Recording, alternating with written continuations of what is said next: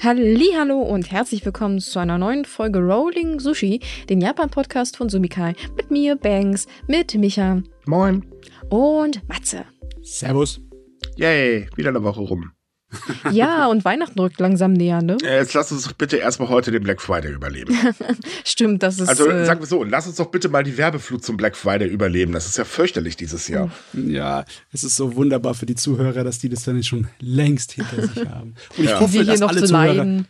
ihren Weihnachtseinkauf hinter sich gebracht haben. Danach ist nur noch auf letzte Spur und das ist immer nervig. Meine Frage, habt ihr eigentlich Lust auf Weihnachten dieses Jahr? Ich ehrlich gesagt nicht. Ach so ein Gott. bisschen schon. Weiß ich nicht, irgendwie so ein bisschen Besinnlichkeit könnte, glaube ich, mal etwas gut tun. Also ich habe zwar keinen Bock auf Schneeschieben, aber Wer hat Bock Weihnachtsbaum habe ich kein Problem. Ja, Weihnachtsbaum, schönes Essen, mit der Familie mal wieder was zusammen machen. Ja, gefühlt war das Jahr, finde find ich, sehr schnell rum. Also ich, Ja, je man hat älter das man Gefühl, wird, dass je älter man wird, desto schneller ist es. Um, mm. Ja, aber trotzdem irgendwie habe hab ich von vielen gehört, dass so, man hat einmal geblinzelt, da war es noch Juli und jetzt haben wir schon November. Also irgendwie, weiß ich nicht. Rennt die Zeit. ja, Ja. das tut sie definitiv. Wir hatten keine Gelegenheit, uns zu langweilen.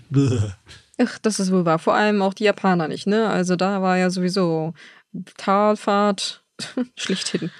Ja, vor allem politisch. Mhm. So, aber kommen wir erstmal zu einem Thema, was irgendwie ja auch schön mit Deutschland gerade in Verbindung gebracht werden wir- äh, kann. ähm, äh, in Deutschland hat sich ja herausgestellt, hups, uns fehlen 60 Milliarden Euro. Und ähm, unsere Politiker sind ja alle leicht ein bisschen bescheuert, hat man manchmal so das Gefühl. Und äh, die Ideen hier gehen natürlich in Richtung, hey, wir müssen die Sozialleistung kürzen, weil das kann ja wohl nicht sein.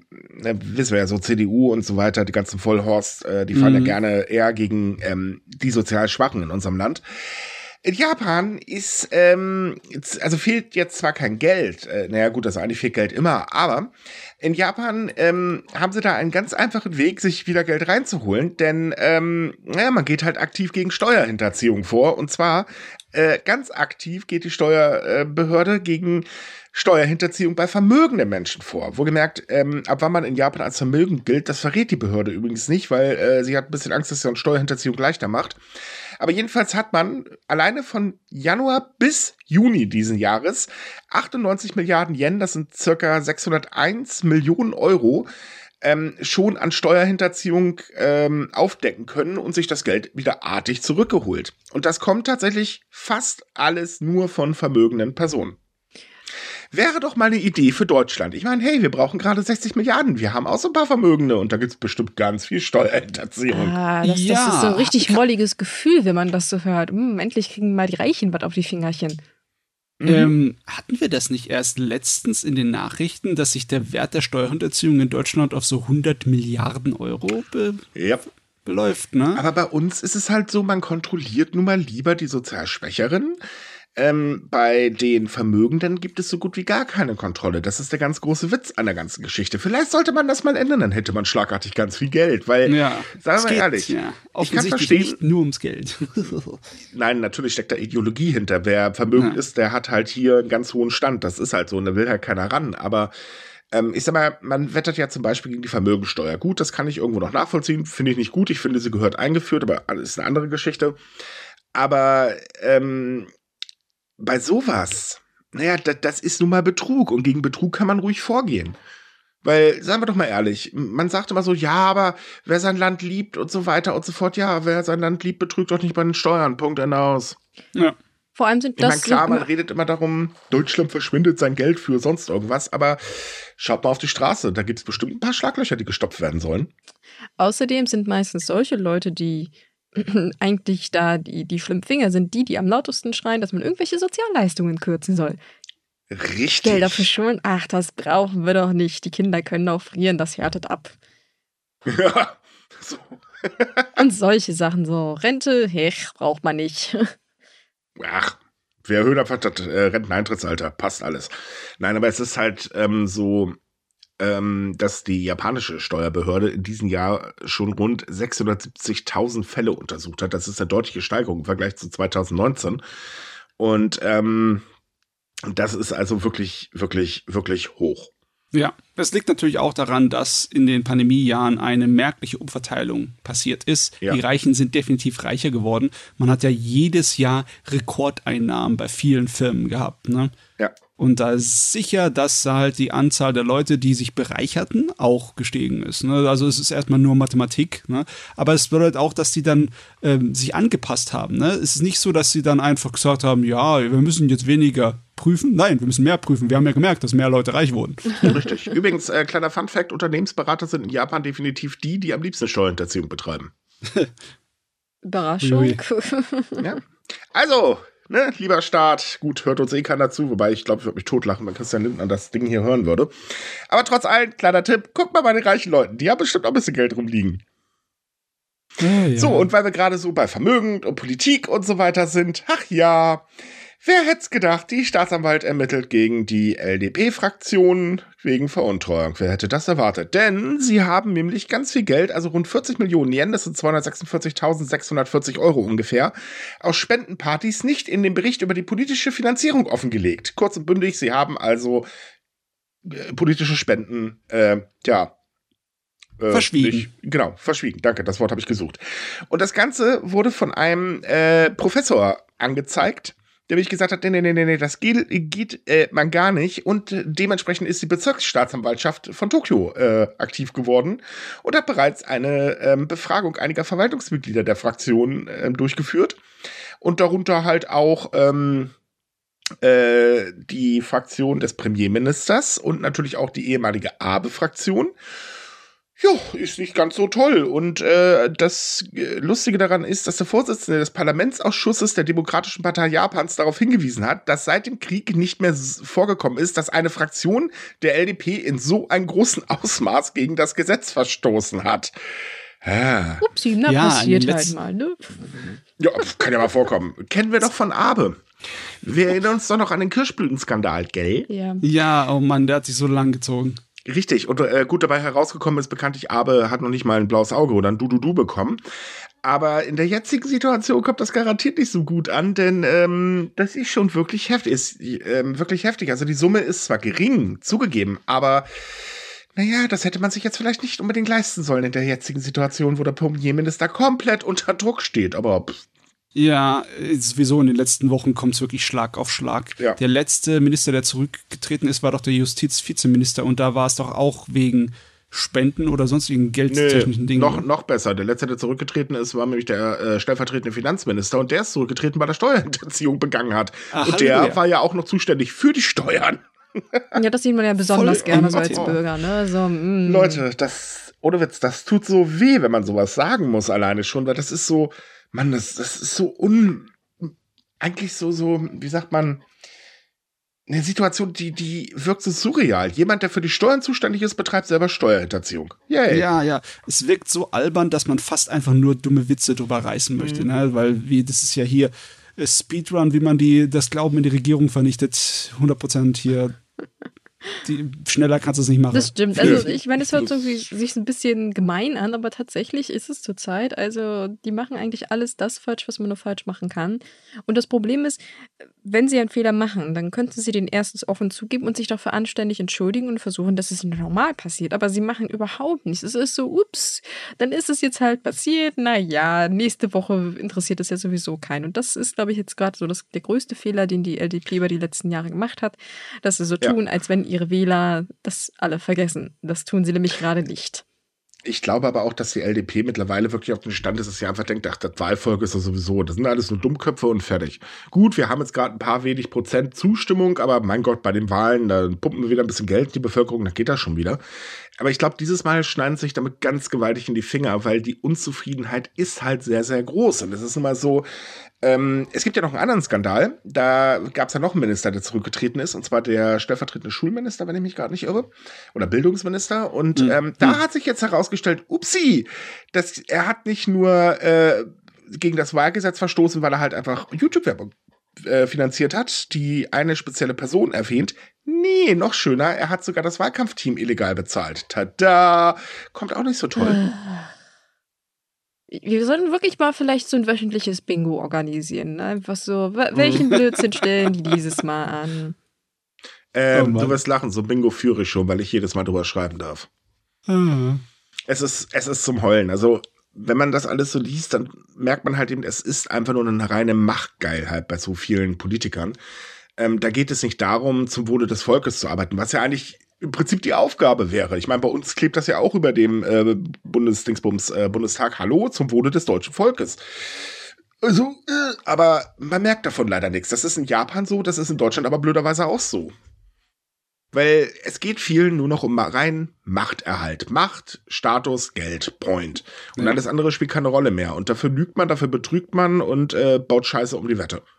Ja, das Problem ist dieser Machterhalt. Ne? Wenn du ein gewisses Maß an Zufriedenheit hast und dann einfach drauf sitzen möchtest, das ist giftig. Weil jemand, der einfach nach mehr und mehr und mehr strebt, der würde sich auch dazu bemühen, das zu erreichen. Und das würde die Regierung und das Land mitziehen. Egal, ja. wo der hin möchte. Es muss ja nicht unbedingt eine gute Richtung sein, aber man hat es in der Geschichte gesehen. Ne? Jemand, der nach etwas strebt, kann was erreichen. Aber die haben sich halt gesagt, ich habe meinen Teil, das könnte mich mal. Ne? Ja, und leider läuft man den so, ich hätte gerne einen größeren Teil und äh, ich erreiche das lieber so, dass ich gleichzeitig noch was davon, also davon noch weiter profitiere. Und das ist halt eben einfach das, äh, naja, nicht gute in Anführungsstrichen. Ähm, und gerade die LDP ist da wirklich Spitzenreiter drin. Also ich glaube, wir haben noch nie über eine andere Partei geschrieben, in dem Umfang, wie wir das bei der LDP tun, dass wir Rücktritte haben, dass wir Geld, äh, äh, irgendwelche Skandale durch falsche äh, Einnahmen deklariert oder äh, weiß ich nicht, irgendwelche andere Betrügereien haben. Das ist wirklich eine Katastrophe mit der LDP. Ja, aber trotzdem ist sie halt immer wieder an der Macht, weil sie ist halt, also sie macht es ja ganz gerissen. Also zum Beispiel vor den letzten Wahlen hat sie ja tatsächlich äh, erst mal wieder Geld an die Menschen rausgeblasen. Das ist ein Volkssport mittlerweile. Und dadurch erhofft man sich halt, ja, dann gibt's mehr Stimmen. Das klappt meistens tatsächlich auch. Ähm, nur dieses Mal wahrscheinlich nicht, denn auch dieses Mal ist ja schon wieder, hey, wir pumpen mal ein bisschen Geld in die Menge, indem wir die Einkommensteuer senken und äh, Haushalte, die keine Einkommensteuer ähm, erhalten, kriegen halt Barauszahlung. Hm. Äh, diese Maßnahme stößt aber dieses Mal extrem auf Kritik. Also das hat halt während der Corona-Situation wunderbar funktioniert. Jetzt aber nicht mehr, weil die Leute halt einfach sagen, das ist doch Blödsinn, was ihr da macht. Arbeitet mal vernünftig, dann bekämpft diese äh, Inflation vernünftig. Also zum Beispiel kamen heute die Zahlen für Oktober. Allein die Lebensmittel sind um 6,7 Prozent wieder teurer geworden. Das tut halt weh und da hilft auch eine gesenkte Einkommensteuer hoch nichts. Nee. Nicht wirklich.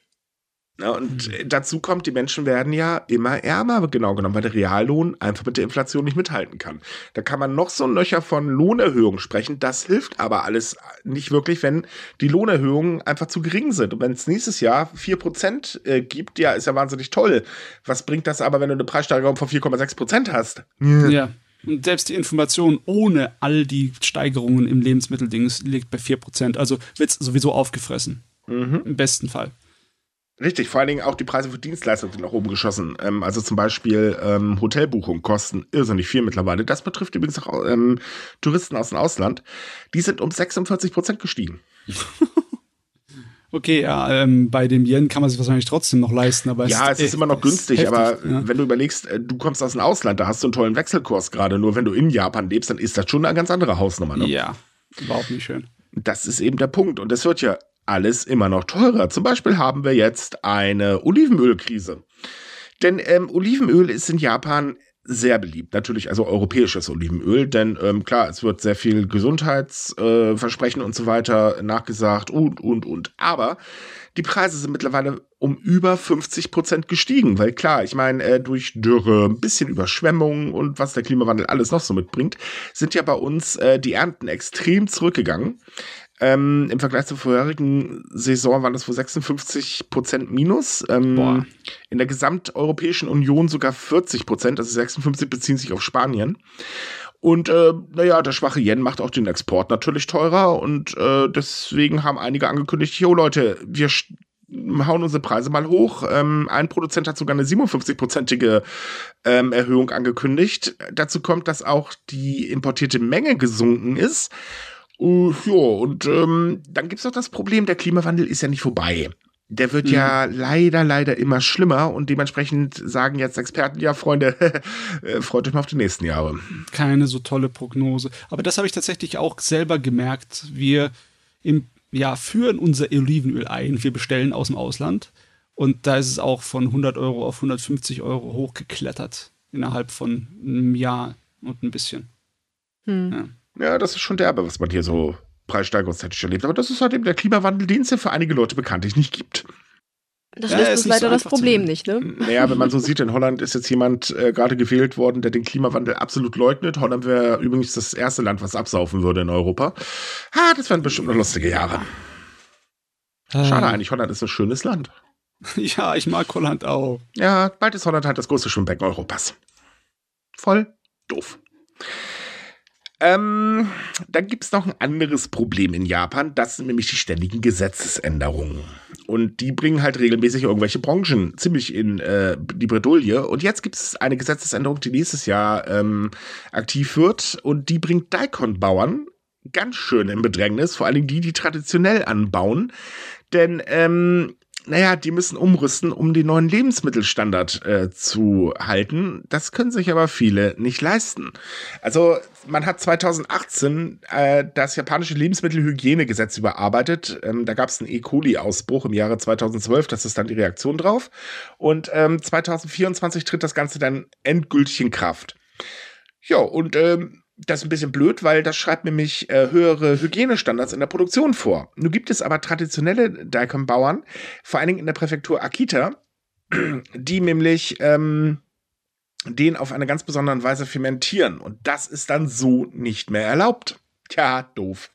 Ja, und die meisten Leute können hm. sich nicht einfach einen ja, so einen richtig klinisch sauberen Raum bauen. Ne, das ist natürlich teuer. Du kannst nicht einfach wie so ein Großmetzger eine, ja, Sache da stehen haben, weißt du? Richtig. Also es kurz zu erklären, ähm, in Akita wird äh, der Rettich für die Herstellung von I Ibu, ach, lassen wir das, ähm, wird der Rettich zwei oder mehrere Tage lang über offene Feuerstelle geräuchert. Normalerweise wird er eigentlich ansonsten in der Sonne getrocknet. Und dabei benimmt man halt eben Holz von Eichen und Kirschbäumen, um ein rauchiges Aroma zu erzeugen. Und danach packt man ihn auf ein Bett aus Reiskleie, Salz und noch ein paar anderen Zutaten. Und das dauert dann nochmal so 40 Tage, dann ist er fertig. Ja, und das ist halt hygienisch gesehen nicht mehr ganz so angebracht. Und die alte Tradition ist nicht mehr akzeptabel. Ha? Nee. Leider anscheinend nicht mehr. Ich meine, klar, man muss sich natürlich schützen, das ist logisch. Das Lebensmittelhygienegesetz ist ja nicht aus Spaß da und E. coli ist jetzt auch nicht unbedingt gerade äh, eine Sache, die man unbedingt haben möchte. Ähm, aber vielleicht sollte man manchmal ein bisschen genauer nachgucken, weil das ist schon äh, unpraktisch. Vor allem die Ironie ist ja eigentlich, dass Japan ja eigentlich so laut posaunt hat, man möchte seine Tradition schützen. Richtig. Ups. Hm. ja, das ist halt so eine Sache für sich. Aber gut, in dem Fall schützt man leider nicht, in dem Fall macht man kaputt. Ähm, man muss dazu sagen, in Akita gab es bisher aber auch noch keine einzige Verordnung in irgendeinem Bereich, um eben die Situation dort hygienetechnisch zumindest zu verbessern. Deswegen trifft das Ganze jetzt natürlich extrem oder haut extrem rein. Ähm, was eigentlich ziemlich schade ist, weil äh, man hätte sich darauf vorbereiten können, hat man aber leider nicht gemacht.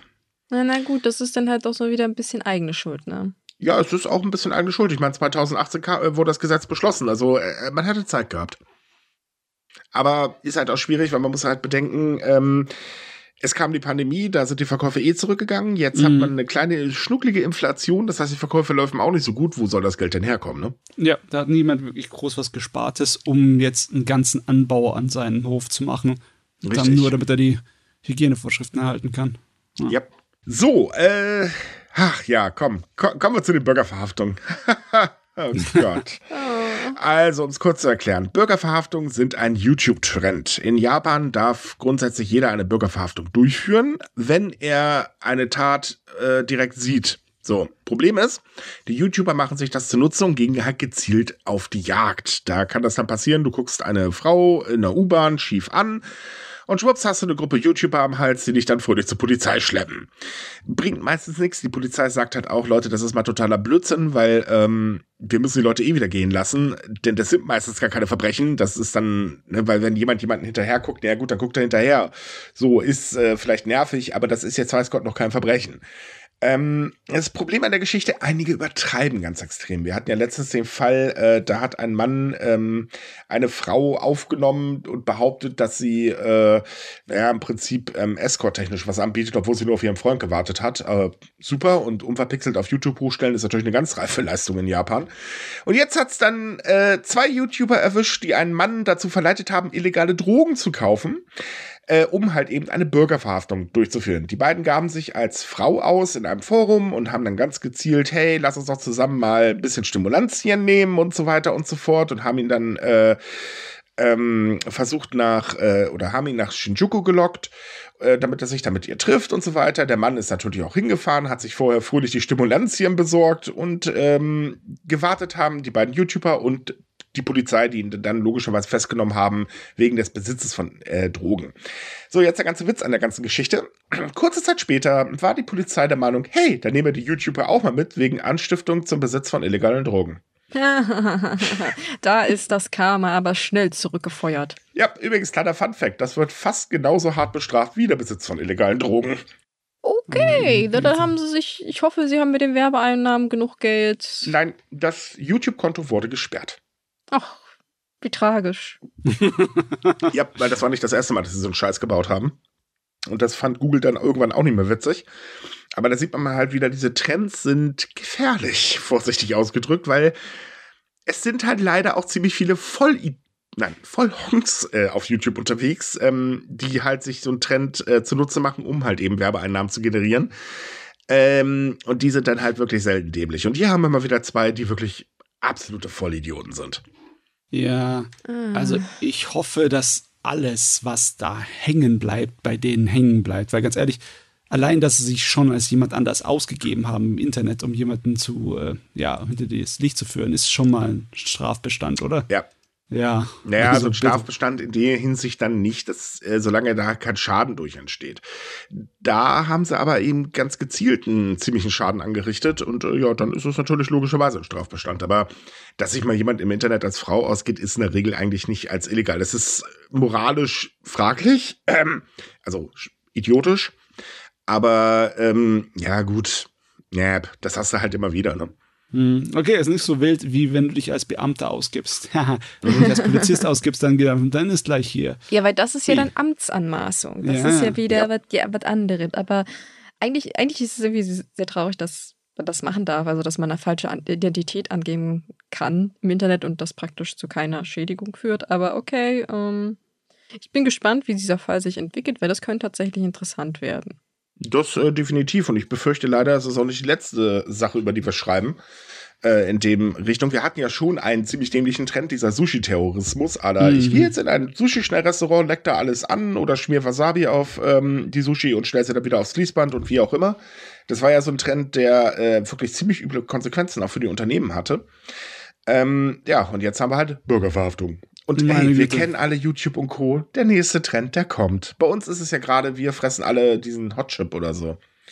Und was es da nicht noch so alles gibt, das ist alles so ein Blödsinn. Ah, ich hoffe doch, dass das alles Eintagsfliegen sind, dass die wirklich schnell vorbeigehen. Aber ich weiß jetzt auch tatsächlich nicht, was so die durchschnittliche Halbwertsdauer von so einem Trend ist. Ähm, die Vorreiter in der Regel ein halbes Jahr, die Nachzügler noch ein Jahr. Was, so lange? Kommt drauf an, ja. wie viele tragische Vorfälle damit verbunden sind. Äh, ja, das, oh das kommt Gott. auch noch hinzu. Also bei der Hot Chip Challenge, die ist hoffentlich bald vorbei, weil die ist wirklich übel. Ich verstehe eh nicht, wie man das Ding essen kann. Ich habe mal an einen geschnüffelt, da ist mir ja schon anders geworden. Brr. Aber gut, ich mag auch äh, nicht so gerne so extrem scharfes Essen. Ähm, so, nee, man, ähm, man, sollte noch was schmecken neben der Schärfe. Äh, ich glaube, da schmeckst du. Also wenn du dann noch Geschmacksknospen hast, bist du echt da bist du gut. Hm. Nee, also das Ding, Gott, oh Gott, oh Gott. Okay, äh, machen wir weiter. Wir haben ja noch ein paar Touristenthemen. Also zuallererst erstmal, liebe Leute, wenn ihr nach Japan reist, dann passt auf, dass ihr nicht versehentlich ein illegales Taxi erwischt, wenn ihr euch ein Taxi nehmt, denn davor wird aktuell extrem gewarnt, denn der aktuelle Tourismusboom lockt natürlich schwarze Schafe an. Ähm, das Ergebnis davon, Taxifahrten sind dann verdammt teuer oder ihr kommt gar nicht erst da an, wo ihr eigentlich hin wollt. Ähm, Aktuell äh, wird vor allen Dingen am Flughafen Narita äh, gewarnt. Da kriegt man halt Flugblätter in Englisch in die äh, äh Hand gedrückt, ähm, wo halt da steht, Leute, äh, Vorsicht, passt auf euer Gepäck auf und so weiter und so fort. Und vor allen Dingen, Autos nur mit grünen Nummernschildern sind Taxis. Ja, hm. gerade eben wollte ich fragen, die Tipps und Tricks, um das zu erkennen. Weil ich schätze mal, dass die Autos nicht äh, wirklich von anderen Taxis zu unterscheiden sind. Nee, oder? sind sie tatsächlich nicht. Aber am Nummernschild erkennt man das, denn nur offizielle Taxis haben ein grünes Nummernschild. Okay. Na gut, ja, ich sag wie mal, gesagt, Wenn du noch nie in Japan aufpassen. warst, weißt du das halt nicht, ne? Also ich denke Richtig. schon, dass das großes Potenzial hat, dass man darauf reinfallen kann. Ich meine, ich war schon zweimal in Japan, ich weiß, wie die Taxis aussehen, aber ich wusste das mit dem Nummernschild auch nicht unbedingt auswendig jetzt noch. Na, siehste, siehste. ja. So, es gibt aber noch mehrere Probleme. Wer nämlich in einem falschen Taxi einsteigt, muss auch mit Konsequenzen rechnen. Und zwar nicht nur Konsequenzen, dass auf einmal, weiß ich nicht, zu viel Geld bezahlt wird oder so. Nee, tatsächlich ist es so, gerät man in eine Polizeikontrolle, dann wird man auch von der Polizei äh, erstmal schön beiseite genommen. Und kommt es zu einem Unfall, äh, bleibt ihr auf den äh, Kosten sitzen, also sprich äh, medizinische Behandlung und so weiter, weil diese Fahrten sind nicht versichert. Boah, das ist hm. natürlich sehr gefährlich und ich bin mir sicher, dass es sehr viele Touristen gibt, die davon keine Ahnung haben. Ja. Das, da braucht man eigentlich eine riesengroße, aggressive Aufklärungskampagne. Richtig, braucht man und ähm, wir verlinken euch auch den Artikel, da steht es dann alles noch ein bisschen genauer drin. Also passt da um Himmels Willen auf. Meine das Güte. Ist alles andere als gut als ich zum ersten Mal darüber gelesen habe, habe ich gedacht, einfach, oh, das sind einfach nur schwarze Taxis. Die, sind, die tun einfach Taxifahrten machen, ohne dass sie dafür die Lizenz haben, verdienen sich halt was dazu. Da wirst du wahrscheinlich nicht unbedingt von hier sterben, aber es ist anscheinend doch um einiges gefährlicher, als ich dachte. Ja, ist es definitiv. Ähm, es ist kein neues Problem, aber jetzt keimt es halt wieder gerade ganz extrem auf. Ähm, illegale Taxis gab es ja schon immer. Das gibt es auch übrigens bei uns äh, zuhauf, muss man ganz ehrlich sagen. Ähm, aber es ist halt wirklich gefährlich. Mhm. Und natürlich möchte man ja auch den japanischen Service genießen, den man in solchen Taxis in der Regel übrigens nicht bekommt. So, weiteres Thema, liebe Touristen. Ne? Wer nach Japan reist, sollte sich auch um seinen Müll kümmern. Blöderweise tun das leider die wenigsten. Und in immer mehr Städten häufen sich die Müllberge auf den ansonsten recht sauberen Straßen, weil in Japan gibt es halt nicht so viele Mülleimer.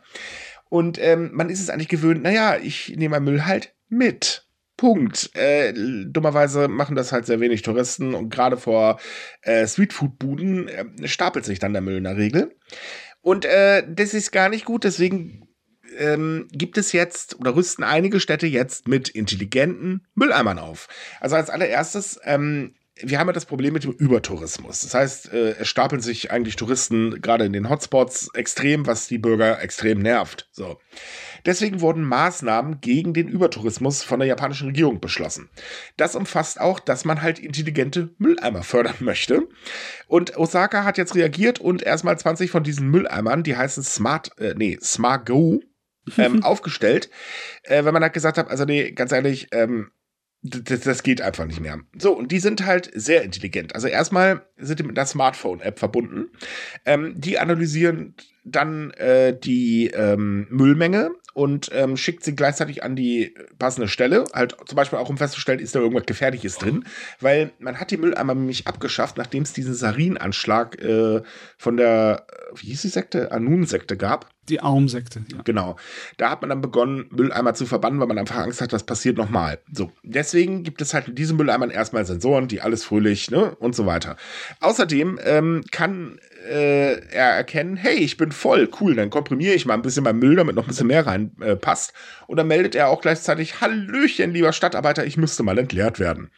So, außerdem äh, gibt es auch Modelle, die ähm, tatsächlich den ähm, werten Herrn ansprechen und sich dafür bedanken, dass sie Müll bekommen haben auf Englisch. Das finde ich übrigens auch lustig. So, Dankeschön, nett, dass Sie mich füttern. Super. Das erinnert mich total an ähm, Mülleimer aus, so, ich glaube, ich weiß nicht, ob es ein Europapark war, irgendein Vergnügungspark, den als Kind ich besucht habe. Das war nämlich da auch so. Das waren einfach große äh, Comicfiguren, mhm. die dann einfach nach Müll geschrien haben. Ja, der, der, Papiermüll hat natürlich geschrien, äh, geschrien, dass Papier herbringen sollst und alles. Das ist natürlich, natürlich sehr, sehr lustig. Das Aber ist definitiv. Auch, ist auf jeden Fall praktischer auch, dass man weiß, wo man seinen Müll reinschmeißen muss. Ja. Ne? Weil nicht jeder hat sofort hier dieselben Symbole im Kopf, wenn er nach Japan geht für die Mülltrennung. Oder andere Leute aus bestimmten Ländern haben gar keine Ahnung groß von Mülltrennung. Ne? Einmal das und viele ignorieren es halt einfach auf. Wir wissen ja, manche Touristen haben den Hang dazu, sich, äh, wie soll ich sagen, zu benehmen, als hätten sie keine Manieren mehr. Vorsichtig ausgedrückt. Übrigens, mhm. da sind wir Deutschen auch äh, sehr gut drin, vor allen Dingen äh, am Ballermann. Aber ähm, in Japan ist es halt, wie gesagt, so, Japan hat strenge Vorschriften, was den Müll angeht. Man muss dazu sagen, Japaner sind auch nicht unbedingt gerade so toll bei der Mülltrennung, gerade beim Hausmüll übrigens nicht. Ähm, aber man nimmt trotz allem den Müll in der Regel einfach mit. So. Und äh, klar, wo soll er auch sonst hin? Okay, auf der Straße? Nee, eigentlich nicht. Ähm, und das Ding ist, und das ist das, was mich so gewundert hat an dieser Nachricht. Es gibt aber tatsächlich auch kritische Stimmen, die halt sagen, diese Mülleimer verschandeln doch die Gegend. Äh, da stellt man sich so die Frage, ach so, und die Müllberge jetzt nicht, oder wie soll ich das verstehen? Hm. Aber ja, die gibt es halt auch. Oh Mann. Oh Mann, oh Mann, oh Mann. Ich meine, es war ja äh, vor 1995, vor dem Giftgasanschlag so, dass da mehr Mülleimer überall waren. Ne? Mhm. Nicht nur an äh, Bahnhöfen, weil das ist jetzt im Moment die einzige große Chance für dich gewesen, äh, mal was wegzuschmeißen. Nein, auch nicht. Auch an den Bahnhöfen wurden sie nach und nach abgebaut, tatsächlich. Okay. Also, da hat man jüngst mit begonnen. Warum auch immer, das habe ich jetzt auch nicht ganz kapiert, aber niemand hat sie, also eigentlich wegen den Olympischen Spielen hat man begonnen, die abzubauen und man hat sie einfach danach auch nicht wieder hingestellt. Meine Güte, ja, jetzt sagt man gar keine Mülleimer. Das ist ja naja, gar keine nicht. Ich meine, es gab schon noch hier und da einen, aber ähm, es war halt für die Menge an Menschen definitiv zu wenig und ähm, ja. man hat sie halt einfach auch nicht gefunden, weil, naja, sie waren halt außer Sichtweite meistens. Ja, ja, wenn, wenn deine, wenn du dich daran messen kannst, wie gut du eine Stadt kennst, wenn du weißt, wo die Mülleimer sind, ne? Nicht, ob du irgendwelche schönen Restaurants kennst, sondern genau weißt, wo du deine Flasche wegschmeißen Na, kannst. Das wäre doch eigentlich eine gute Idee für eine Japan-Tour. Ich biete eine ganz kuriose Tour an. Wir gehen jetzt nicht zu den Touristenspots, nein, wir schauen, wo die Mülleimer stehen. Der Reiseführer. Eigentlich bräuchst du es. Ja, ja. mhm. Aber ja, wenn das hier sich weiter verbreitet und erfolgreich wird, dann brauchst du es vielleicht nicht, weil das hört sich eigentlich gescheit an. Ja, aber es heißt leider nicht, dass jetzt überall auf einmal Mülleimer auf den Boden schießen werden, sondern ähm, die werden halt in bestimmten, vor allen Dingen in Vergnügungsvierteln aufgestellt und auch nicht jede Stadt macht damit, weil wie gesagt, einige sagen halt, äh, das verschandelt doch alles mhm. und so weiter. Und ähm, also Osaka ist jetzt vorgerannt, Kyoto hat welche aufgestellt, aber da hört es ja leider auch schon auf. Ich meine, die Dinger sehen auch nicht viel anders aus als so ein Automat, ne? Und Automaten gibt es in Japan an jeder Ecke. Also, was verschandelt denn da? Also, ich, dumm, dummes, dummes Argument. Keine Ahnung. Vor allem stört es nicht die Japaner selbst, die ständig ihren Müll in die Tasche stecken müssen.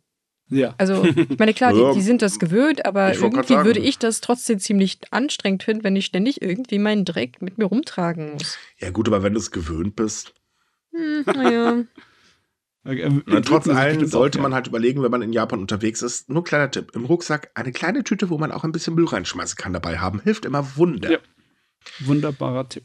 Definitiv. So, äh, gleichzeitig gab es in Japan übrigens die erste Spugumi-Weltmeisterschaft. Ähm, Spugumi kann man sagen, die Kunst des Müllsammelns.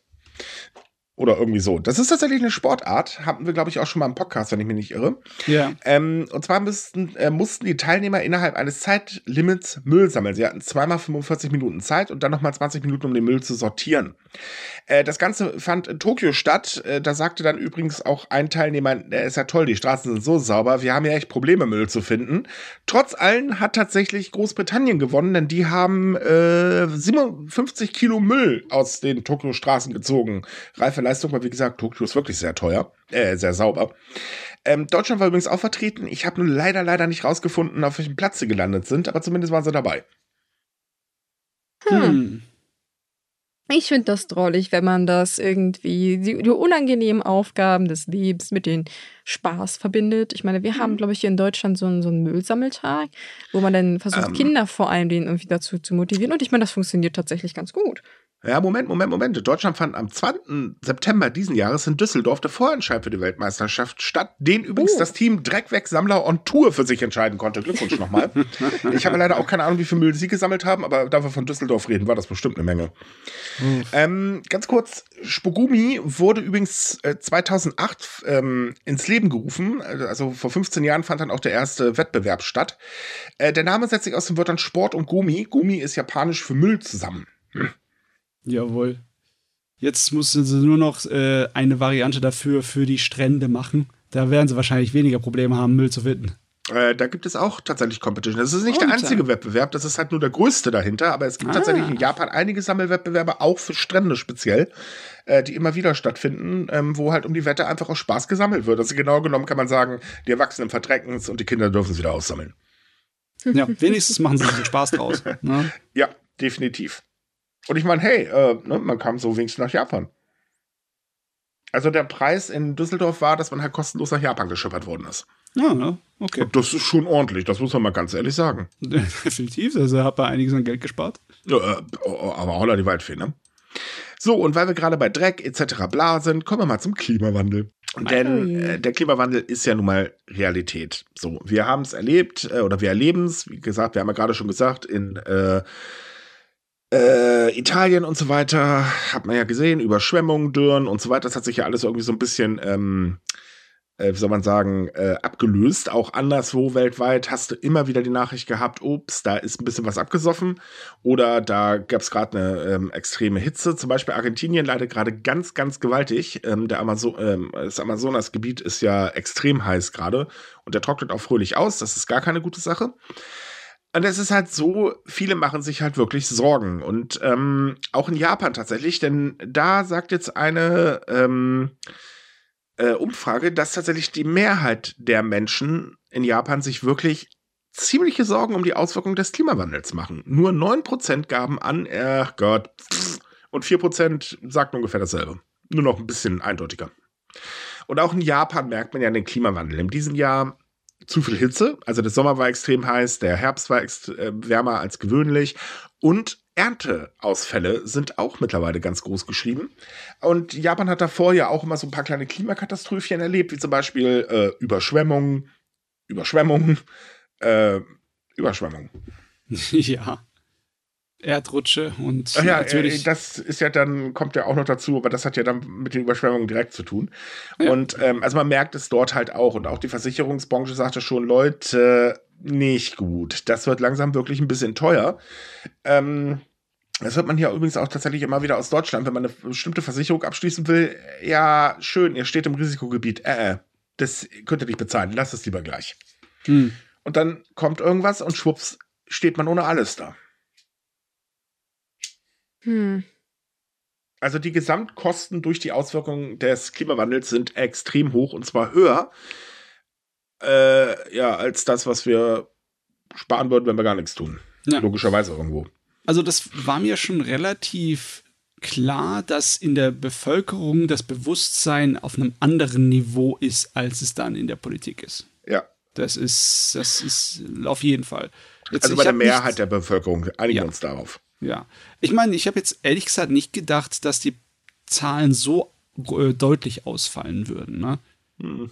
Aber wenn im Endeffekt nur vielleicht 15 Prozent tatsächlich Zweifel haben und der Rest einfach so denkt, ja, das ist ein Problem, größer oder kleiner, aber wir wissen, dass es ein Problem ist, dann ist es schon sehr eindeutig. Ne? Ja, das, das Ding ist halt, ähm, die Auswirkungen sind einfach spürbar. Also ich meine, sagen wir mal ehrlich, wenn man Ernteausfälle hat, dann wird das logischerweise teurer. Was, also für den Verbraucher, das ist halt einfach so.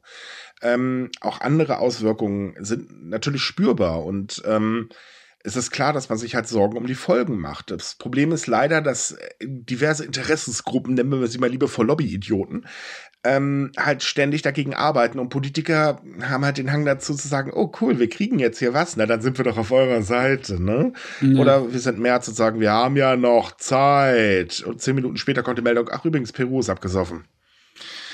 Ach ja.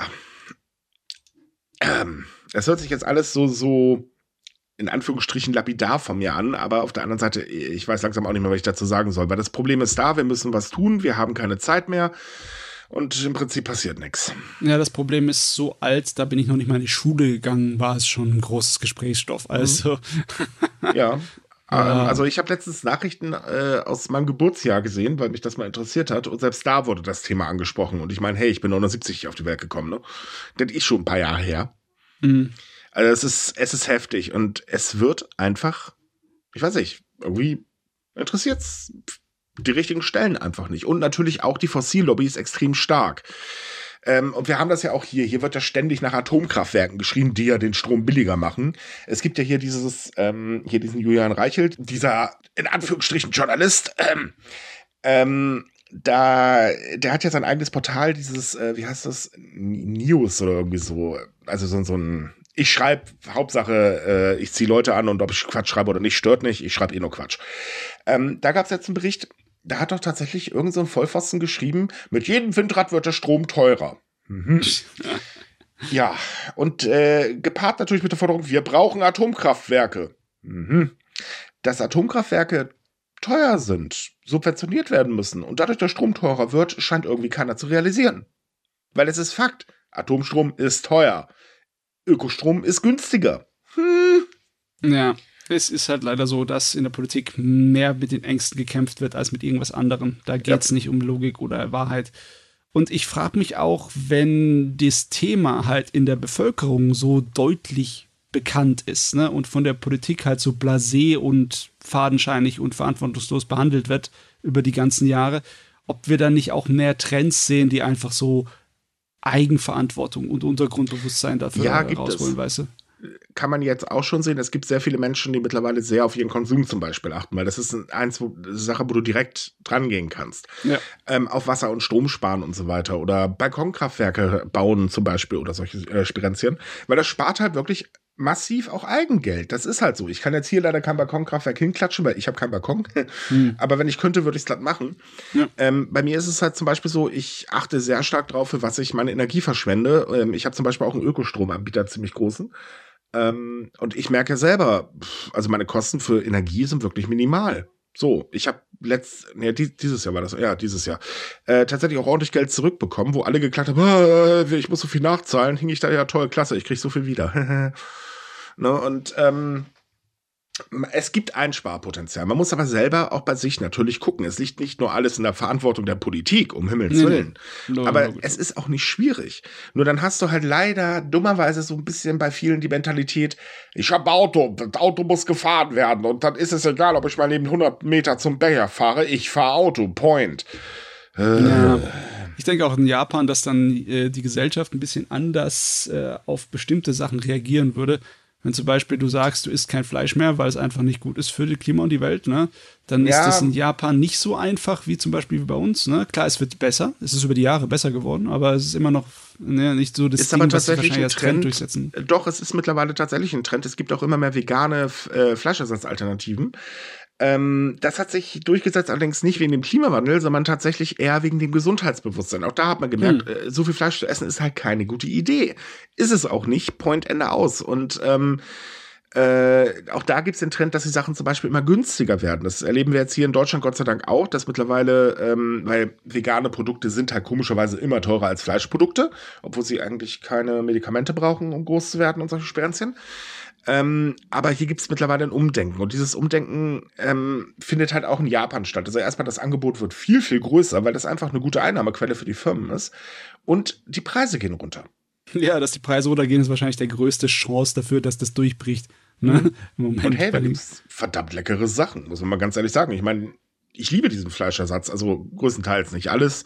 So veganen Käse verstehe ich immer noch nicht. Das schmeckt in meinen Augen auch nicht, nee. aber das ist halt Geschmackssache. Ja. Aber zum Beispiel diese, diese vegane Hähnchenbrust, oh Mann, die ist echt gut. Schnitzel. Das ist ja schon wieder bei Essen, ne? Und äh, mm. damit man mir gleich wieder was vorwerfen kann, ja, ich bin übrigens Veganer. So, viel Spaß beim Lästern. ja, ich bekomme in der letzten Zeit irgendwie komische E-Mails wegen, äh, du bist so grünversiffter, sonst irgendwas. das ist super lustig. Ich mag den Podcast zwar, aber du bist doof.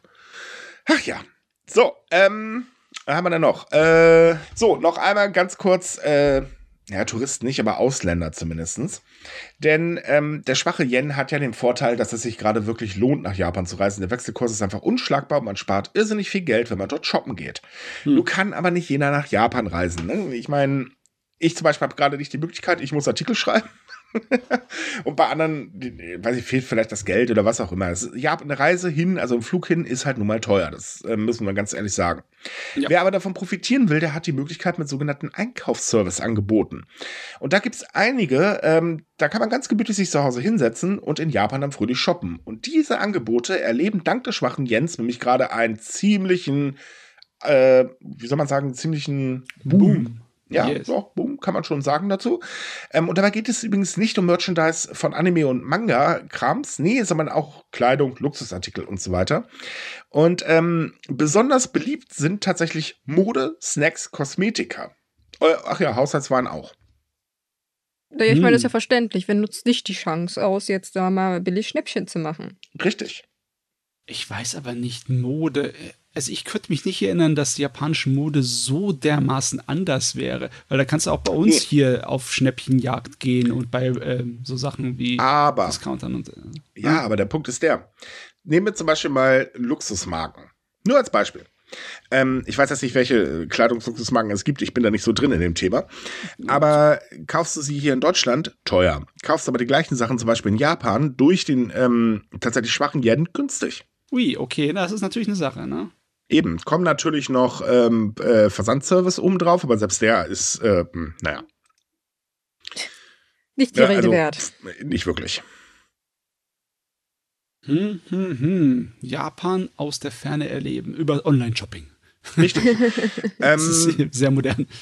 Weil es gleich wieder heißt, ja, dann nennt uns doch bitte mal ähm, einen Service. Kleiner Tipp, wir haben einen Partner, der nennt sich Zen Market, den kann ich sehr, sehr empfehlen. Also auch, weil ich ihn selber nutze. äh, denn ähm, da macht es sich super einfach. Da gibt man einfach die URL oder ein Produkt ein, ähm, also die URL eines Online-Shops in Japan und dann ähm, wir äh, wickeln die alles ab und das ist sogar tatsächlich recht günstig. Also wer das mal ausprobieren möchte, kann das gerne tun. Es gibt nämlich Rabatz, wenn man sich anmeldet. Da bekommt man, äh, was war das? Ich glaube 500 Yen äh, noch oben drauf. Ähm, Probiert es einfach mal aus. Es ist super lustig, weil ähm, ja, Shoppen in Japan kann sehr interessant werden.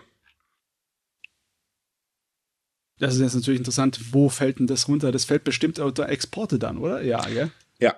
Hm. Japan könnte Exporte wieder stärker werden. Nee, in der letzten Zeit ist er erstmal zurückgegangen. Oh, okay. Aber ähm, nee, es ist, es ist halt wirklich so, ähm, es wird jetzt nicht so viel daran ausmachen, aber es ist halt ein Trend und ähm, sehr, sehr viele Menschen gehen halt aus dem Ausland gerne einkaufen. Zum Beispiel ähm, HKTV. Ähm, das ist eine E-Commerce-Plattform aus Hongkong.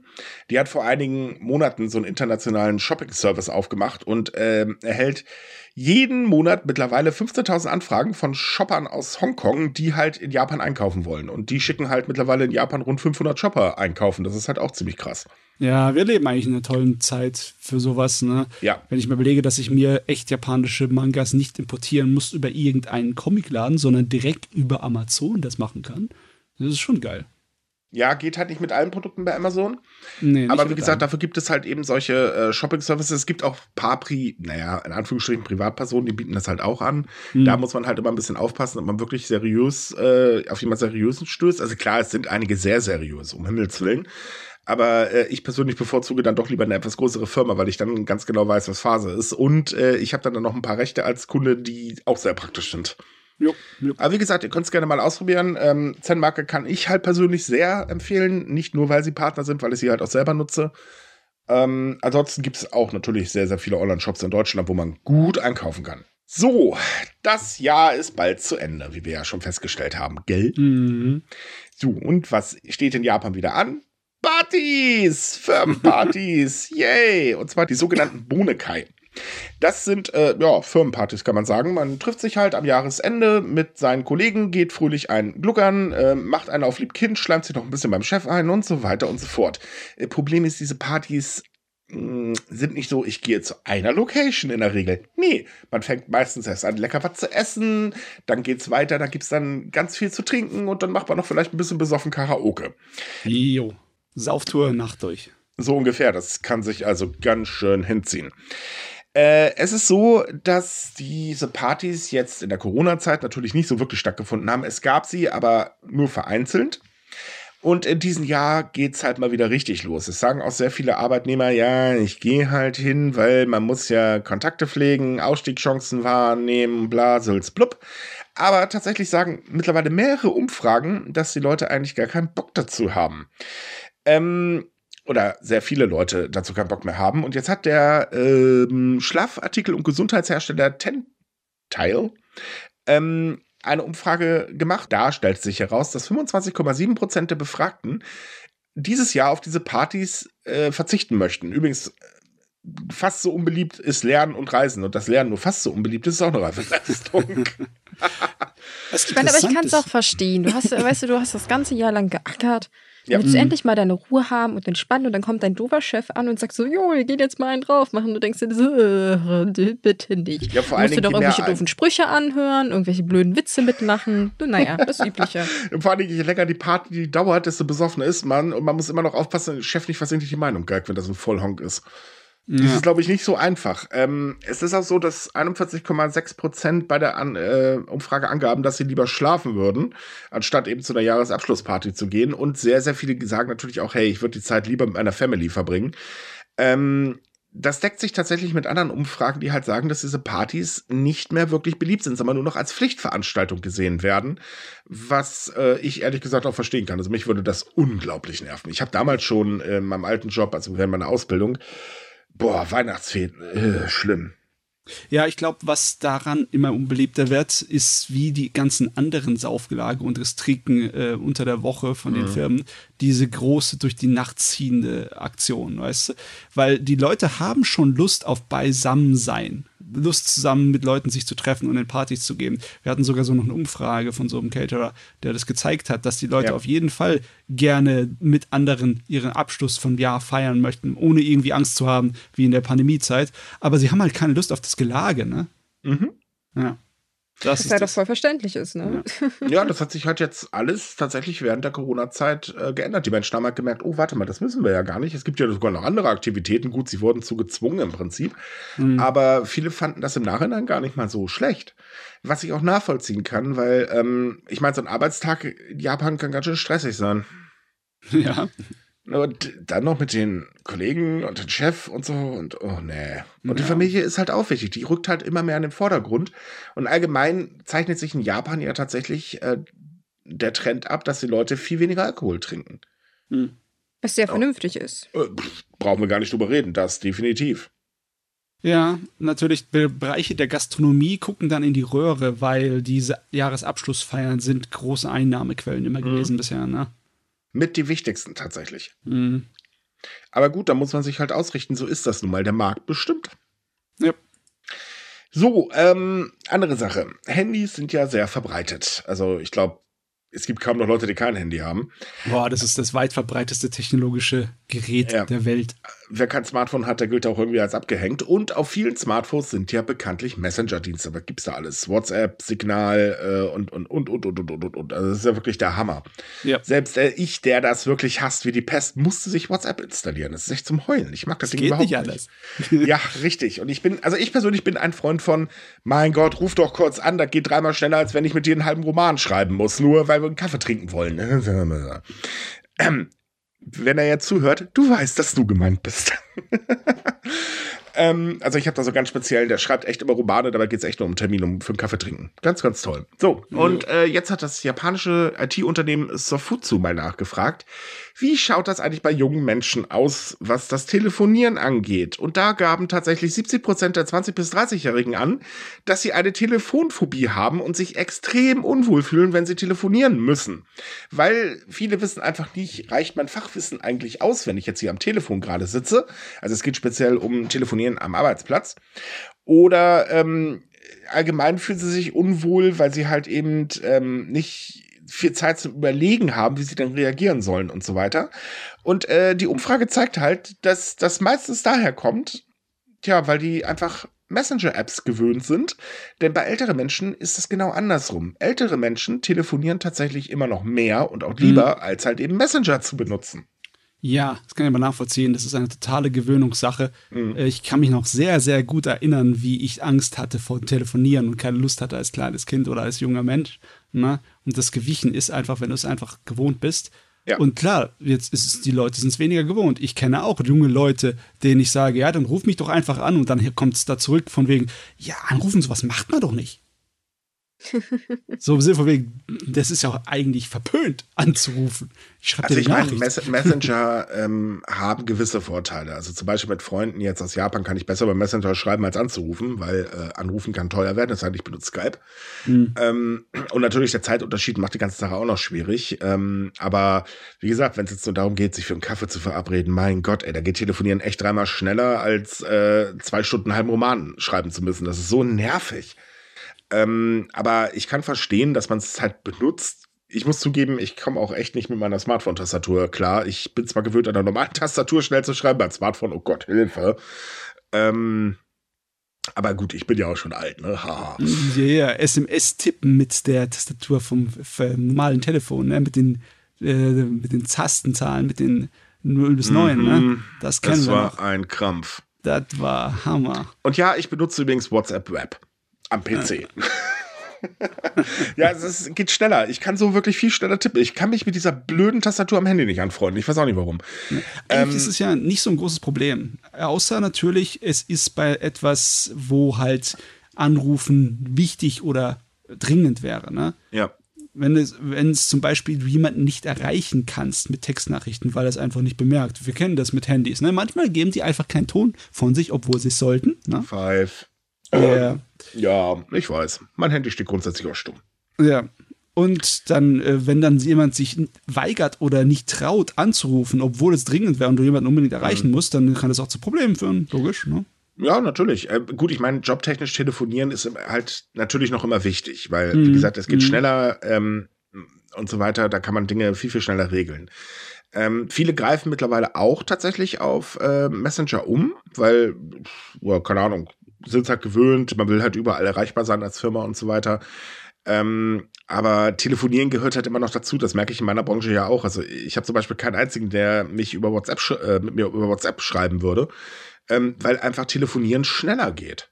Ja, du oh Mann, weißt du, was wir brauchten? Wir brauchen hm. einen Messenger-Dienst, der eine Klingelfunktion für eine Nachricht hat.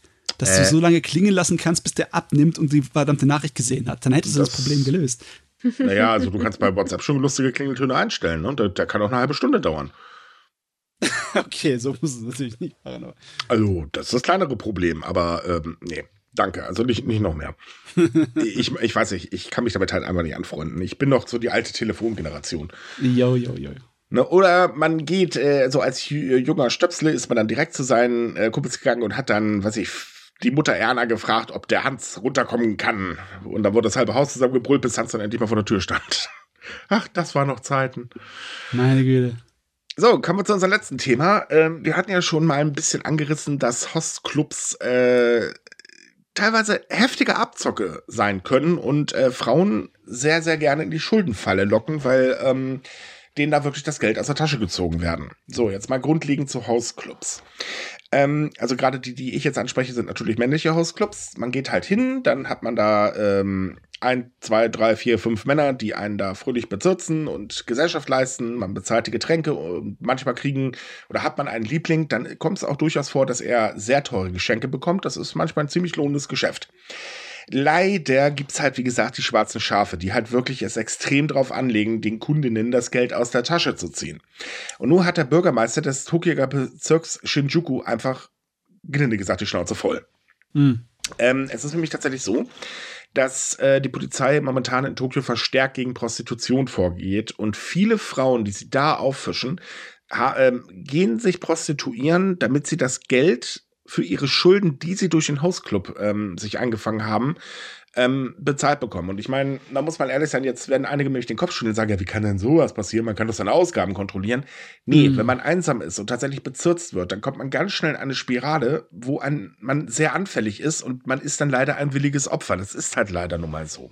Das ist auch ein Suchtfaktor, ähnlich ja. wie bei Glücksspiel. Das kann dann außer Kontrolle geraten, besonders wenn du eine Person bist, die dafür anfällig bist für sowas. Ja, ja nicht umsonst funktioniert zum Beispiel Ehebetrug. Ja. Ne, man, man ist dann halt durch die Einsamkeit anfällig. Das passiert. Ähm, da ist auch keiner vorgefeilt, weil wenn lange genug einsam ist, äh, da passiert das schnell. Und in Japan sind sehr viele Menschen sehr einsam. Das ist halt leider so. Ist auch bei uns mittlerweile immer weiter verbreitet. Ähm, aber wie gesagt, solche Clubs sind halt wirklich ein Problem. Und alleine in Shinjukus Vergnügungsviertel gibt es ungefähr 300 Hostclubs. Und fast ja. allen werden Kunden mit verschiedenen Tricks dazu gebracht, extrem viel Geld zu bezahlen. Und das ist halt wirklich ein Problem. Und ähm, äh, der Bürgermeister hat jetzt gesagt, dass die Kommunalverwaltung sowas einfach vermeiden möchte oder verhindern möchte, dass das Leben derjenigen, die in die Stadt kommen, einschließlich Minderjähriger übrigens, ruiniert wird. Ähm, äh, er bezeichnet übrigens die Männer, die Frauen dazu bringen, äh, halt extrem viel Geld auszugeben oder ähm, äh, in Unterhaltungsgeschäften für Erwachsene zu arbeiten. Also er meinte natürlich Prostitution, das hat er so jetzt nicht ausgesprochen.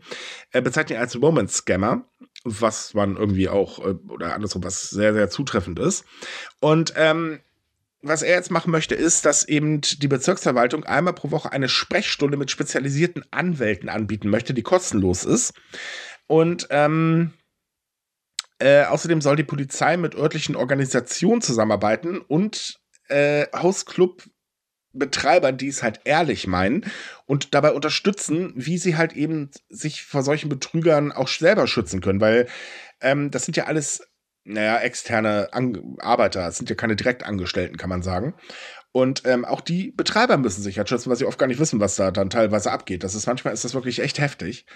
Ähm, Problem ist leider, es gibt halt das Prinzip der Vertragsfreiheit und damit ist es schwierig, rechtliche Einschränkungen vorzunehmen. Allerdings wird die Situation mittlerweile auch im Parlament diskutiert, weil auch da ist man sich des Problems bewusst und ähm, das ist halt ein riesiges Problem mittlerweile. Hm. Also es könnte tatsächlich sein, dass sich da in absehbarer Zeit was ändert. Es wäre wünschenswert, weil wie du gesagt ja. hast, äh, das sind Leute, die sind anfällig. Das ist kann man, wie gesagt, mit Drogen äh, vergleichen. Leuten, denen es nicht gut geht, die fallen halt in solche Süchte rein, sei es Glücksspiel, Drogen, äh, aber auch Kaufsucht, was man vielleicht ja, am ehesten ja. damit vergleichen kann, ja. weil man ja irgendwie mhm. Aufmerksamkeit und das eigene Wohlbefinden fördert. Und ähm, da hat Japan, glaube ich, sehr lange weggeguckt, weil es war im Prinzip immer die, der Gedanke, naja, die sind ja selber schuld, ne? Mhm. Aber es eskaliert jetzt tatsächlich zu einem Teil, der, da muss man halt eingreifen, einfach weil man kann da nicht zuschauen, wenn sowas passiert. Das sind Leute, die stürzen halt wirklich ab. Also die haben Schulden, die, die sind Wahnsinn. Das kann man sich nicht vorstellen. Ja, und man muss dazu sagen, es trifft ja auch immer mehr Touristen. Also Touristen sind allgemein immer so das Lieblingsziel, weil ähm, Japan hat ja im Ausland so einen gewissen Ruf, den hat man sich halt erarbeitet durch äh, haufenweise Kampagnen und so weiter. Und ähm, der Ruf ist, wenn man nicht dahinter guckt, äh, wie soll ich sagen, Japan ist so das tollste Land der Welt, absolut sicher, da wird man nicht betrogen, etc. bla bla. In der Realität sieht es natürlich anders aus, das halten wir mal fest. Ähm, vor der Pandemie war es zum Beispiel so ein Volkssport, äh, dass man Touristen in Bars gelockt hat, äh, wo dann mal schnell selbst ein Wasser, weiß ich nicht, 10.000 Yen gekostet hat oder mehr, je nachdem. Ähm, äh, dagegen ist man ja auch schon vorgegangen und hier ist halt genau dasselbe. Man zielt halt auf Touristen ab und die gucken dann ganz schön doof in die Röhre, weil dann ist die Reisekasse weg plus noch alles andere, was man hat und dann steht man da in Japan und äh, ja. Und da kann man leider auch nicht sehr viel rechtliche Hilfe erwarten. Und man möchte ja mehr Touristen anziehen. Das ist ja so das Ziel der Regierung. Die sollen ja sehr viel Geld in Japan ausgeben. Das ist ein super wichtiger Bereich für die Wirtschaft.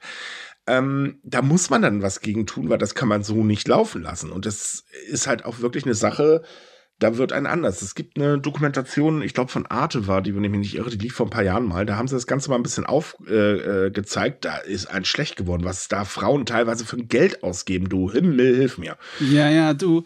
Die Frage ist nur, wen nimmst du in die Pflicht, um dagegen los vorzugehen? Man hat ja ähnliche Probleme äh, auch in der Computerspielbranche und bei den Smartphone-Games. Ne? Aber da einfach die Betreiber in die Pflicht zu nehmen, ist nicht gar nicht so einfach, ne? Da, weil die halt einen großen Machtwert haben. Und hier, hier, ich weiß auch nicht, wie es ist so von der Gesetzlage, dass du einfach sagen kannst, ja, ihr Hostclub seid dafür verantwortlich. Wenn wir euch was finden, dann geht es euch an den Kragen. Also, ja, wenn der Betreiber nicht vernünftig agiert, kann er in die Pflicht genommen werden. Also es müssen, wie gesagt, äh, Verbrauchergesetze dafür geändert werden, aber das sollte ja, in dem ja. Fall verständlich sein. Ähm, es ist halt so, man kann tatsächlich oder es ist eventuell mit einem guten Anwalt schon möglich, Rechnungen auf der Grundlage des Verbrauchervertragsgesetzes für ungültig zu erklären. Mhm. Schwieriger Prozess, für Ausländer eigentlich gar nicht machbar. Ja. Ähm, aber gut, auch dafür muss ja erstmal das Geld für den Anwalt noch da sein. Und das ist halt einfach das Problem. Und ich finde, in dem Fall ist es eigentlich die Pflicht der Regierung zu handeln, weil man kann nicht erwarten, ähm, dass Privatpersonen im Prinzip ähm, da aufpassen, wenn sie, wie gesagt, anfällig sind. Es sind wohlgemerkt nicht jeder, der einsam ist, ist gleichzeitig anfällig. Das wollen wir damit ja gar nicht sagen. Aber viele sind es nun mal. Und das, dass das ausgenutzt wird, ist eigentlich eine wirkliche Schweinerei, weil ähm, Einsamkeit ist heftig für Menschen. Ja, nicht jeder also, kommt damit klar. Es gibt Menschen, die machen das super, ne, die lieben ihre Einsamkeit. Aber für viele ist das wirklich ein Problem, weil man ja auch von der Gesellschaft ständig was anderes vorgelebt bekommt. Mhm. Also ein Gesetz muss her oder ja. eine Gesetzesänderung. Und da in dem Fall, in dem Fall würde ich sagen, ja. ja. So, am Ende unseres Podcasts haben wir dieses Mal schon die Monatsvorschau. Ja, der Monat ist noch nicht ganz zu Ende nächsten Mittwoch, wissen wir auch, aber die nächste würde ansonsten erst ein paar Tage in dem äh, rein, äh, Monat reinfallen und äh, das wäre ein bisschen spät. Deswegen, Matze, übernehmen Sie. Jawohl. Oh, wir gehen zu den winterlichen Veranstaltungen. Da ist am 3. Dezember ein Workshop für die Winter-Ikebana. Das findet statt im Hotel Lindenhof in Bielefeld, kosten 20 Euro, muss man sich aber davor anmelden. Also da geht man auf die Deutsch-Japanische Gesellschaft von Bielefeld auf die Webseite, haben wir bei uns im Artikel verlinkt. Dann am 9. Dezember ist die Manga und Comic Convention in Düsseldorf im Weltkunstzimmer. Da ist der Eintritt 7 Euro. Und am 15. Dezember haben wir äh, vom Samurai Museum in Berlin eine Veranstaltung. Da geht es um einen Studienabend, was die Schmerzspiele-Tradition angeht. Das wird nur einen Abend passieren, aber die Ausstellungen im Samurai Museum Berlin laufen schon eine Weile und werden auch eine Weile laufen. Der kostet Sehr 5 empfehlenswert Euro übrigens. Mhm, ja. Dann als letztes haben wir noch am 16. Dezember die Wintersamt 2023 in Siegen. Äh, das ist das Siegener Anime- und Manga-Treffen. Eintritt 99 Cent. Gut, kommen wir zum Fernsehen. Da ist diesmal einiges dabei. Am 1. Dezember, am Freitag, läuft auf Kabel 1 Doku Jäger der verlorenen Wahrheit mit Josh Gates. Da geht es um die Minengeister von Hokkaido. Also, ja, Geistergeschichten ist man in Japan gewöhnt, ne? Und es gibt auch einige Kohlenminen und andere Bergbauminen. Und da geht es den Sachen in Hokkaido. Dann am, eine Woche später, am 8. Dezember, ähm, gibt es in dem Kanal 6 Sweet and Easy, das Food-Magazin, wo es um alle Süßigkeiten in Japan geht. Ne? Japan hat einige Süßigkeiten und auch Tricks und äh, Tipps, wie man Süßigkeiten aus Japan macht. Weil es ist tatsächlich möglich, auch hier bei uns. Dann am Sonntag, den 10. Dezember, läuft im SWR Handwerkskunst, wie man eine japanische Teeschale brennt. Weil ich, ich habe mir sagen lassen, dass Töpferei immer noch äh, so im Kommen ist, so ein kleiner schöner mhm. Und wer wissen möchte, wie es bei den Japanern läuft, der kann sich das angucken. Ich gehe mal ganz kurz dazwischen, weil hier habe ich einen allgemeinen Tipp. Ähm, Handwerkskunst wie man, Punkt, Punkt, Punkt, ist eine ganz, ganz tolle Reihe vom SWR. Die kann ich mhm. allgemein sehr empfehlen. Man findet da sehr, sehr interessante Dokumentationen. Jo, feine Sachen haben wir immer dabei. Mhm. Dann am Dienstag, den 12. Dezember, läuft auf Arte Japan Ende des Pazifismus, wo es um ja, Politik geht, um, besonders um die Änderung der pazifistischen Verfassungs- äh, Regelung da, Artikel 9. Ja, das wird online verfügbar sein bis zum 11. Januar auf der Mediathek von Arte. Dann sind wir schon fast bei Weihnachten. Am 22. Dezember läuft auf dem Hessischen Rundfunk Japan kommt auf die Bucketlist, was im Endeffekt ein ja, Reiseführer ist. Ne? Was ist alles interessant in Japan, wenn man dorthin möchte? Das wird auch mehrfach wiederholt noch dieses Jahr. Einmal am 23. Dezember, am, 12., am 30. Dezember und am 31. Dezember. Also kein Problem, das geht mir irgendwann mit. Dann äh, die zwei letzten, die ich habe, ist am 27. Dezember äh, auf dem Bayerischen Rundfunk Abenteuer Wildnis Winterzauber in Japan, wo es besonders auch um Hokkaido geht, den Norden, weil da ist natürlich viel Schnee. Und als letztes haben wir am 27. Dezember Drehscheibe, Abenteuer auswandern. Da geht es um den Neuanfang in Japan, wo ein paar Deutsche, ich glaube so vier oder fünf, beleuchtet werden, die tatsächlich nach Japan gezogen sind, um dort ihr Leben neu aufzubauen, weil sie halt für die Arbeit oder sonst was dahin gegangen sind und was sie erlebt haben dabei. Wunderbar, äh, dann haben wir noch Netflix im Angebot, was diesmal weniger ist. Da läuft am 14. Dezember die Realfassung von Yu Yu Hakusho, einer schonen Action-Serie von demselben Autor wie Hunter Hunter. Und am 28.12. läuft Pokémon Concierge, was eine Stop-Motion-Animationsserie ist zu Pokémon. Spaßige Sache. Hm. Dann haben wir noch ein paar Bücher. Ähm, einmal haben wir von Werner Elsner 280 ZX. Da geht es um das Auto von Datsun, der japanische Sportwagen. Und das ist eine Legende der 80er Jahre. Und äh, das erscheint beim Tradition Verlag und kümmert sich eigentlich nur um diese eine Autoreihe. Ansonsten haben wir noch ein paar Handbücher zu Japan. Einmal am 12. Dezember kommt raus von Susanne Philipps Japan, alles, was Sie über Japan wissen müssen, beim Mana Verlag. Und der bekannte Marco Polo Reiseführer kommt am 15. Dezember raus von Sonja Blaschke und Matthias Reich. Der ist im Taschenbuchformat klein. Also das ist eher was, wenn man wirklich schon davor hat, hinzureisen und braucht was, was man sich in die Tasse stecken kann. Ja, und äh, ISBN-Nummern und sonstige Details findet ihr alles wieder bei uns im Artikel. So, damit sind wir dann durch für heute. Liebe Leute, wie immer, wir wünschen euch eine schöne Restwoche. Lasst euch nicht stressen, äh, bereitet eure Weihnachtseinkäufe vor, es wird langsam Zeit. Hm. äh, wie immer, wenn ihr weitere Japan-News lesen wollt, dann kommt auf sumika.com, da haben wir jeden Tag was für euch. Und äh, ja, ansonsten wünschen wir euch eine schöne Woche. Bis zum nächsten Mal. Tschüss. Ciao. Tschüss.